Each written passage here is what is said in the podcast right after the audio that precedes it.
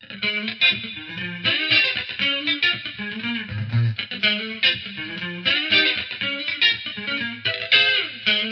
方美人。この番組は、ちょわへよ .com より、各週金曜日にお送りしております。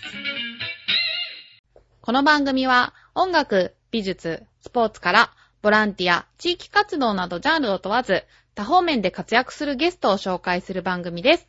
タイトルの八方美人は、韓国語では褒め言葉で、多彩多芸、彩色兼美などという意味です。はい。今日のゲストは、この方です。こんにちは。即興ダンスアーティストやっています。ソーマです。はい。よろしくお願いします。よろしくお願いします。相馬さんのプロフィールを紹介します。はい。発達障害、性同一性障害を持つ即興パフォーマー、ネイチャーバイブレーションの申し子と呼ばれている、擬態語を母国語として扱い、自らを表現することで同じ境遇にある人々に勇気を与え続ける。現在、表現活動のほか、ワークショップやミュージカルの振り付けなどで活躍している。ということで、いきなし冒頭からヘビーなというか。そうですか。はーいヘビーでした。まあ、障害、まあ、実は僕は持ってるんですけれども、はい。まあ、一番の、まあ、障害といえば性同一性障害ですね。はで僕、はその中でも中性っていう形なんですけれども、あ、細かく分類されるんですかそうですね。あ、そうなんだ。男で生まれたけど本当は女だよとか、女で生まれたけど本当は男だよとか、うん。あと真ん中の人もいたり、のどっちの性も持ってる人もいたり、うん。こう、どっちの性も持ってない人もいるんですよね。無性っていう。どあちらかというと僕、無性に近い、こう、中性という形で分類されていますが、へーえ、あの、戸籍上ではどっちなんですか？それは内緒です。あ、内緒なんですね。最初どっちなのかなって。で、しかもこの話題も触れていいのかいけないのかい。や、どんどんどんどん触れてください。ね、プロフィールにも書かれてるぐらいなので、はその辺の話も突っ込んでいきたいなと 思っておりますが、はい現在振り付けとか、ネイチャーバーブレーションとか、ネイチャーバイブレーションというメソッドですね。即興でうんダンスするにあたって、このネイチャーバイブレーションメソッドっていうの、メソッドを使ってやってるんです。それで、こう、ネイチャーバイブレーションって、こう、自然と共振するっていう、まあ、直訳するとそんな感じなんですけど、うんこう、自分の内側を見つめたりとか、うん周り、自然とか宇宙とか感じることで、こう自分をバーンって出していけて、表現していく。その表現の仕方が、こう、例えば指一本とか関節一個であったりしてもいいし、その擬態語っていう言葉がさっき出ましたけど、うん。うん。ひーん、ひひひひっていう声とかをいろいろ使ったりしてうん、情景を表したりとか、自分の感情を表していく。そういうもので表現してるので、ダンスといってこう、いろんなジャンルあると思うんですけど、ヒップホップとかバレエとか、そういうのではなくって、こう、誰でも、習わなくても誰でも、こう、表現していけるもの。誰でも表現者になれるものって言ったらいいですかね。どんな人でもできる表現者になれる。それがネイチャーバイブレーションのメソッドです。それ作られたのが、うんあの、僕の師匠のカオルコさんっていう人なんですけれども、はい。プロフィール紹介してもいいでしょうか？はい。カオルコさん。振付師ベアリーアーティスト。荒垣結衣のポッキー、シンゴママのオハロック、最新作では大和ハウス、ベトナムにも編、参考成果、パリンコステップ、松山健一主演舞台、遠い夏のゴッホ、またはユキのジョイなど、歌、CM 映画、舞台等で活躍。斬新で独創的な振り付けには定評があり、特に CM 界では、業界随一のヒットメーカーの異名を持つ。すごい方ですね。この方が。僕の師匠です。うんもうなんていうかこう、僕はこの人に会って人生変わりましたからね。まだ出会ったのが11ヶ月前なんですけどね。1年経ってないんですけれども。はい。その前からダンスの方は？ダンスはやってたんですけど、こう、あまりこう好きになれずにやめてしまったというか。あ、ダンスを？はい。そうなんそうなんでですよ。す。うん。こう、決まりきったことをするっていうのが、あーすごく苦手になってきて、自由にやりたいなっていうのがあって、で、一回やめたんですね。あ、そうなんだ。やめて、うん。その、かおるこさんのうん。バリアフリーワークショップがあるって聞いたんで、うん。まあ僕も障害持ってるんで、うんまあそういう人たちが集まるんだと思って、で、体を動かせるっていうんで、気楽に行ったんですよ。うんそしたら面白くてハマってしまいまして、ここまで続けてます。じゃあ、その、擬態語を母国語としてっていうのは、その、カオルコーさんから。はい、教わりました。はい。例えばどんな感じなんですか？えーっと、目の前にあります麦茶を、はい。じゃあ擬態語で、はい。カッコカッカッコカッっていう感じです。いや、もういや僕、僕からこう、見たらそう思ったんです。あー、今のってあの、声で出すあれじゃないですか。はい。でも、パフォーマーっていうのは、体で表すことではないんだ。声も使います。表現な。あー、なるほど。表現の一部ですね。あーもうこの体でうんできるものすべてをうん使う。なんかでも子供とかになんか喜ばれそうな感じはしますね。うん、なんか制限がないという感じで。そのメソッドはそのカオルカさんが見出したもの。見出したもの。でまあ、18年間ぐらい、こう、カールコさんがう、ん。えーバリアフリーのワークショップをうん今続けていて、うんまあ、そのバリアフリーのワークショップやっていく中で作られたものっていうふうにあ聞いてます。そうなんだ。バリアフリーっていう名前は、まあ、あの、普通に考えたら車椅子のことを想像すると思うんですけど、どういろいろ本当に、老若男女って言えてますか？うん。言えてます老若男女とか、はい。こう、もう障害とか、うん。もう本当人種とか、うん。もう全然そういうの関わらずっていう意味ですね。こう、うん世界に向けてうん。僕らは今発信しようとしていて、国境を越えてというか、うん。うん。いけるものだと思ってるのでう、ん。もうどちらかというと僕はあの世界というより宇宙を越えていきたいなと思っていて、随分壮大な。今度あのパフォーマンスする僕の役が宇宙人役なんですけれども、僕こう普段から人と話をするとこう、うん軸がそうちゃんと軸が合わないねってよく言われるんですけど また複雑な。こう喋ろうとすると、うん。ヒュンってこっちから来たりとかこう噛み合わないっていう意味ですかね それを時空が合わないっていう。意味いい意味で噛み合わないんでしょうね あ、いい意味でね。そうですよあ偉い、ちゃんと前向きにいいはいでもね、確かにね、相馬さん、やっぱ中性的な雰囲気を持って、前に打ち合わせした時に、ジャニーズに昔入りたかったって。ああ、そうなんですよ。よく覚えてらっしゃいましたね。ねジャニーズに、ジュニアに、はい、特に、とにかく入りたくダンス始めたのがきっかけなんですよ。ダンス始めたきっかけはジャニーズなんだ。そうです。で、どのあたりからジャニーズは？もう、あの、ダンスを一回やめた時うに、ん。もうダンスはやらないと思ってましたからね。その辞めたのっていうのはいつぐらいなんですか？3年ぐらい前ですかね。で、うんこのネイチャーバイブレーションにうん。関わり始めたのが11ヶ月前。でもそれまではね、続けておられたかと思うんですけど、はい。それはもうじゃあ、ずっとジャニーズを目指して やってた感じなんですか？あの、いろんな活動をしつつも、うんジャニーズが忘れられずっていう感じでしたね。家に帰るとこう踊って、ジャニーズを踊るみたいどの辺に魅力を感じたんですか、ジャニーズの？な。なんですかね。うんかっこいいから？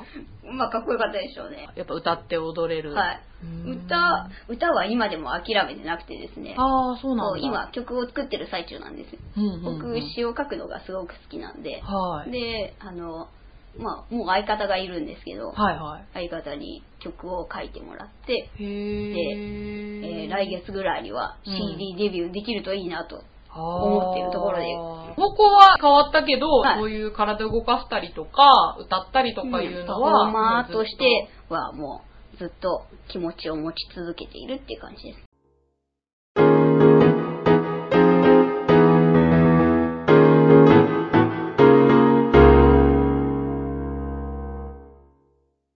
発達障害っていう風に、あの、ああ、はい。小さい頃、うん。発達障害だったねって、あの、あ今から考えたらたんですよ。あ、そうですか。あ、そういう医師がいらっしゃるんですね。はいうん。はいもうその精神科の先生に、はい。いろいろ過去を辿っていったら、うん。うん小さい時発達障害だったねって言われて、あれ？今、今は？みたいな。あ、今は違うんですか？今もまあ残ってるみたいなんですけど、うん小さい頃みたいにひどくはないみたいで。発達障害ってね、最近よく聞きますけど、例えばどういう症状が出るんですか？僕よくわかんないんですよ。まあ、過去の話ですもんね。はい。例えば、小さい頃の自分を思い返して、はいなんか、こういうとこ変わってたなっていうこととか。変わってることはですね、うんいろいろありありすぎて、まあ、一番覚えてるのが、うん。高校に通っていた時に、はいはい屋上の給水塔あるじゃないですか。はい。給水塔の一番てっぺんまで登ってこう、学校で有名になったことですかね。こう、担任の先生がう泣きながら追いかけてきた。それ高校ですか？ここです。そらまた なんか宇宙と交信しようとしたみたいで、こへー。まあそんな行動う、はい。くつかありますけど。あ、い。くつかあるんだ。もっと聞きたい。んですけど、他には。こんな話ばっかしてても。あ、そうですか。でもなんか、そもそもそうい。うなんかパフォーマー的な要素が昔からあったってことなんですね。目立とうとした、してたんじゃない。と思うんですけどね。空に行きたかったんでしょうね。へーも今でも本当宇宙と空はい。つでも更新してますから。更新して、例えばどういうことをするんですか、更新っていうのは。家でですね、うんその擬態語を1時間ぐらいずっと喋ってたりするんです、一人で。あ、そうですか。うん、くちくとば、は、ぶちゅー、しゅっとばったる、う、ちゅちゅちゅちゅちゅ。これ1時間ぐらいずっとやってます。それって、勝手に浮かぶんですか？メロディーというか。いや、浮かんでるっていうか言ってます。浮かぶ前にもう言ってます。それってどこで習うとかそういうことじゃないですよね。そうですね。擬態語ちゃんと習ってるのは、こう、かおるこさんの、その、はい。ネイチャーバイブレーションメソッドですけど、うんこれは多分違うと思います。え、それはなんか私あのドラえもんの宇宙人呼び寄せ機っていうのを今思い出したんですけど、はいあのそういう道具があるわけですよ、ドラえもんの。はいそういう感じなのかなーって今。あ、じゃあ、あの、今から、擬態語、ネイチャーバイブレーションの擬態語をちゃんとやります。はい、じゃあお願いします。えーっとですね、じゃあ、えー大きな木を育てます。うん。うーん。うーん。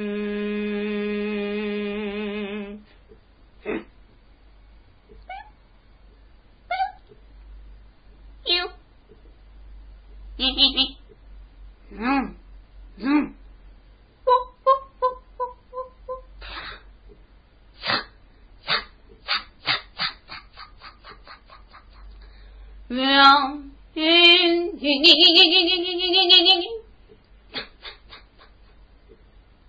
はい。なんかミュージカルをちょっと連想しました。こんな感じのことを。えー、今は、真面目にやるとこんな感じです。今大きな木が育った感じですか？はい。下からぐーんって伸びていった感じをやってみました。今のはそのカオルカさんから習ったものそうですね。擬態語。家でやってるのはまた別なんですか？ここ突っ込みますか？擬態語、擬態語なんでしょうけど、うんちょっと、あの、自分で変形させてしまっているので。我々にとってね、はい鼻歌歌ったりするような感覚なんでしょうかあ、ね。そうですね。それと近いです。日本語喋るより楽なんです。なんか表現っていろいろあるんですもうね。何でも、自分の体なら何でも使って表現します。うんじゃあね、ちょっとここで、はいこの師匠の、あ、かおはい。こさんの曲を、かけてくれますかはい、紹介したいと思うんですが、じゃあ、ソマさんの方から。はい。僕の師匠の曲です。光の木です。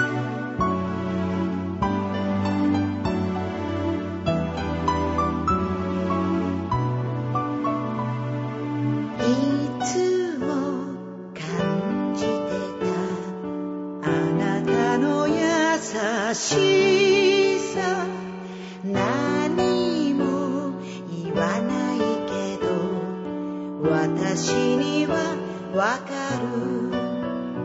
見つめ続け祈り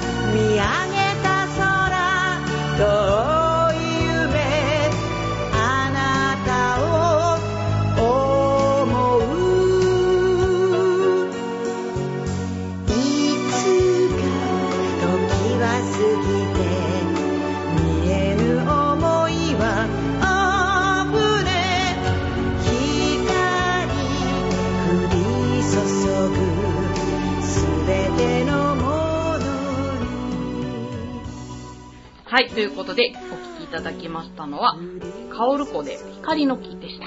いやーこれ僕家で熱唱してますいつもあ、そうなんですね。あ家で熱唱というよりか、うん。カオルコさんのうん歌ってる歌に合わせて、うん歌詞をずっと言っていくんですよ。歌詞はそれちゃんと普通の日本語で？普通の日本語で、うんうんだからカオルコさんがこう、いつも感じてたって歌うと、はいつも感じていた。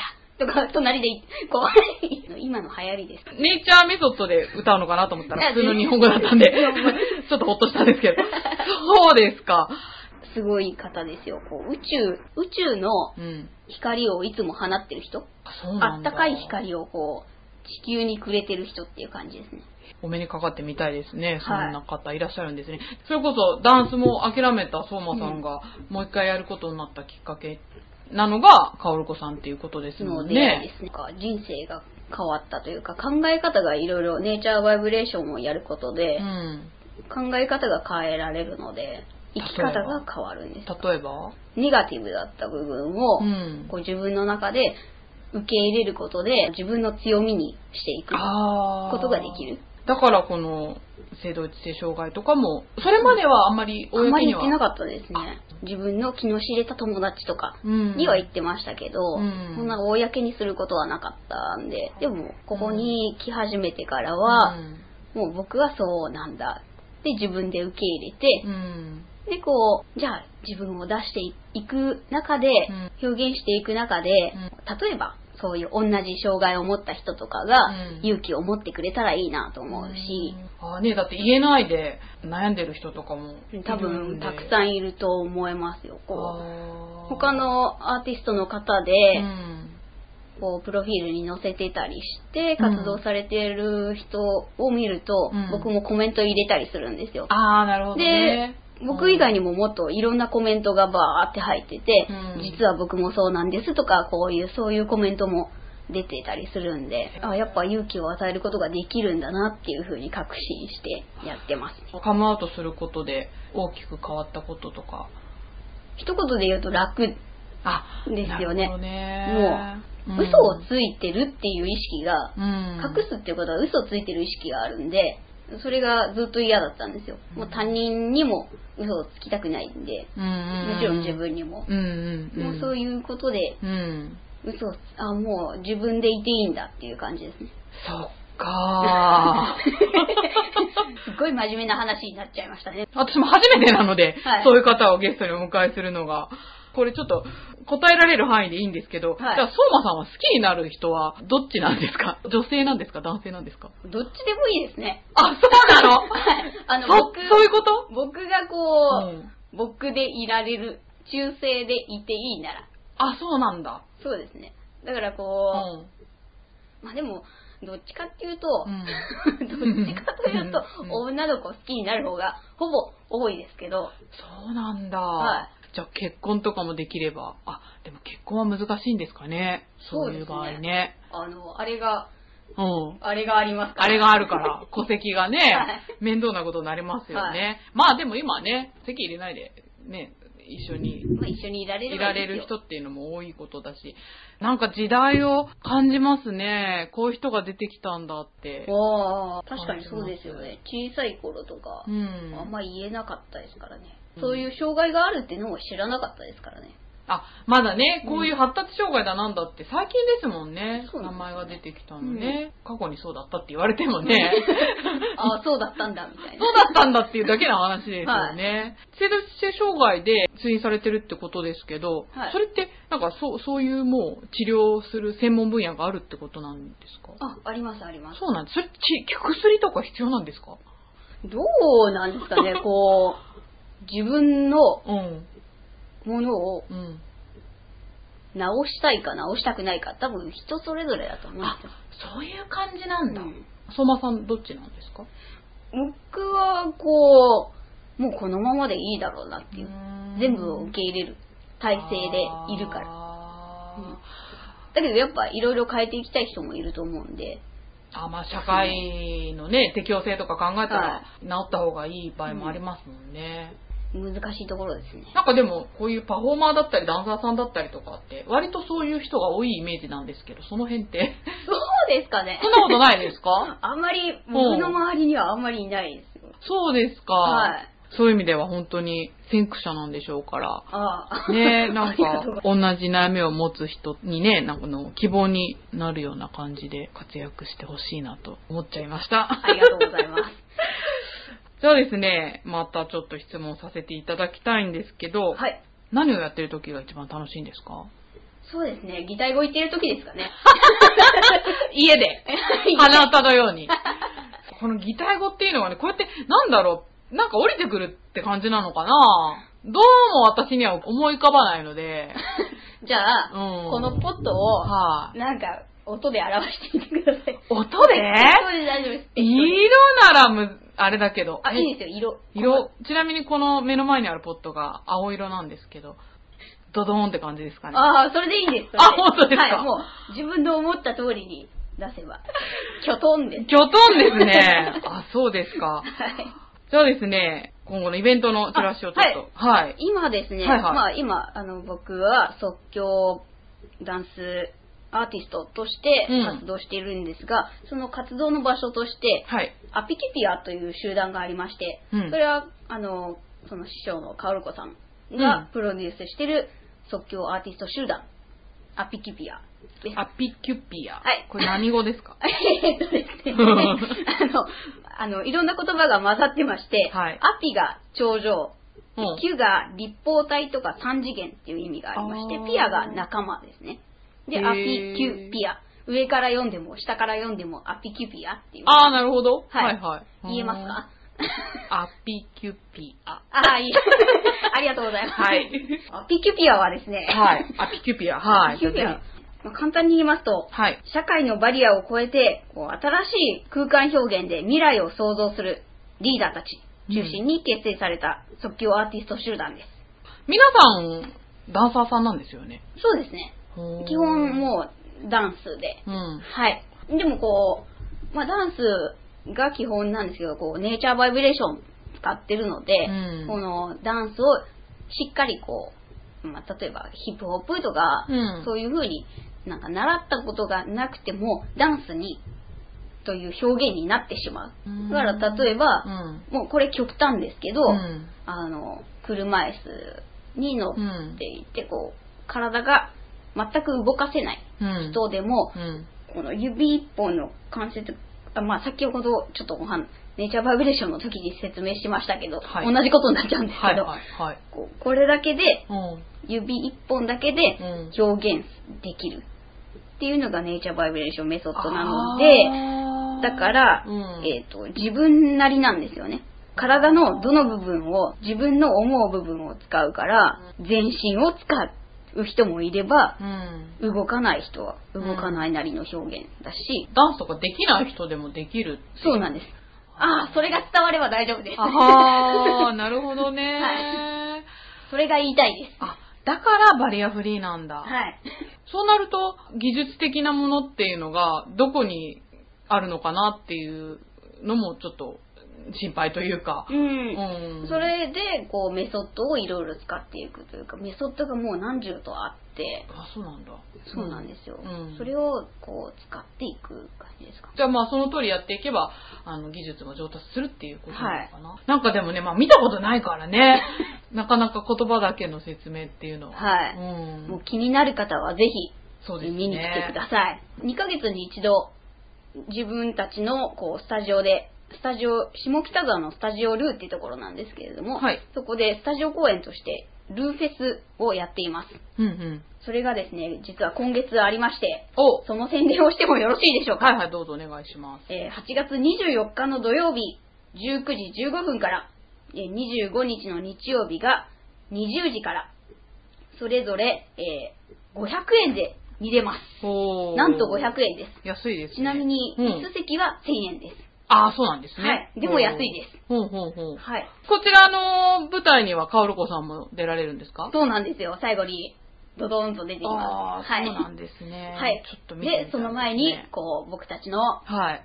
即興パフォーマンスもぜひ見てください。えーはい。場所がですね、下北沢スタジオルー、えー下北沢の駅から南口から徒歩5分ぐらいのところです。もし即興パフォーマンスを見てみたいと思ってくれた方は、こちらにメールをください。anzai アットマーク lou.co.jp です。安西アットマークルー .co.jp です。じゃあ、ホームページの方リンクしておきましょうあか。、そうですね。はい。じゃあ、チョアヘオを聞いたと言ってくれたら嬉しいです。じゃあぜひね、チョアヘを聞いたと言って。はい。じゃあよろしくお願いします。よろしくお願いします。はい。ということでですね。では、相馬さんのはい。今後の目標を教えていただけますか？はい。えー今後はですね、まあ、舞台とか、まあ、いろいろ出ていったり、えー表現していく、まあ、歌とかも出す予定ですし、あと、ラジオ、こうやったラジオのパーソナリティも実はやりたいとか思っていて、あそうなんでやっちゃおうかなとかも思ってますし、で、そうやってこれで自分が表現していくことで、まあ、周りの皆さんにこう勇気を与えたり、なんか癒したりとか、そういう力を、ね、出していきたいと思っています。それがこう日本中とか世界中とかに、まあ宇宙中ですね。なるほど繋がっていけたら、うんえー嬉しいです。はい。はい。ということで、今回のゲストは、即興ダンスアーティストの相馬さんでした。ありがとうございました。ありがとうございました。